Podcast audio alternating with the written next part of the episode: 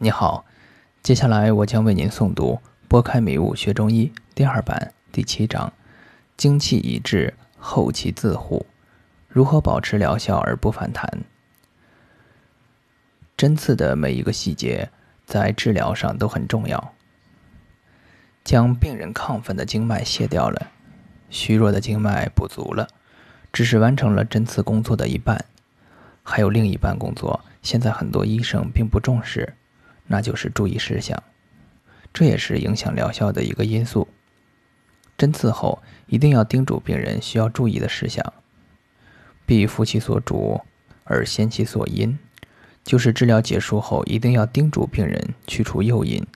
因受寒而得病的注意保暖，因生气而得病的要注意调整情绪，因不良饮食习惯而得病的需清淡饮食。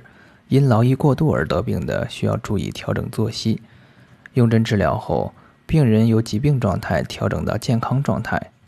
这个刚得到的健康状态是很不稳定的，必须去掉一切诱因，维持这个状态一段时间，使得这个状态彻底牢固后，才可以放松要求。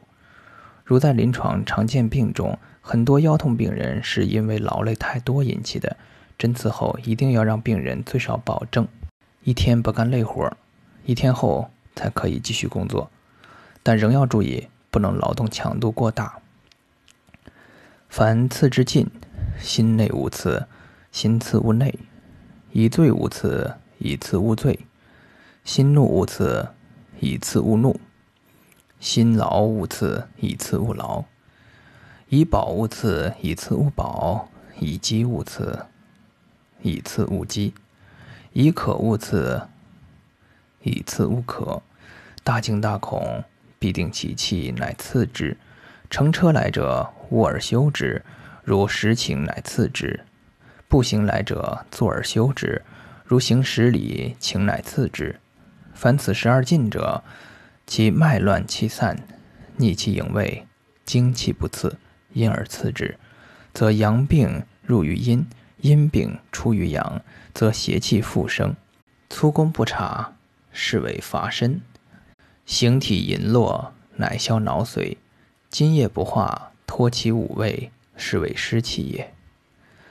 以上是《灵枢经》中时要求的注意事项。大体而言，就是针刺之前，病人一定要平心静气，只有在气平静下来之后，才可以针刺。针刺之后，还是要平心静气，以维持住刚刚调稳的平衡。我曾在临床观察过很多病人，只要针刺之后，病人去蒸桑拿或用热水烫脚，那么针刺的效果就会立刻消失。因此，一定要让病人维持这种平衡一段时间。一般经过一次睡眠后，这种平衡就会保持得很牢固。我们不能要求病人针刺完后永远不喝酒或不行房。只要病人身体允许，严格禁忌一天便可。叮嘱病人之后，针刺才算结束。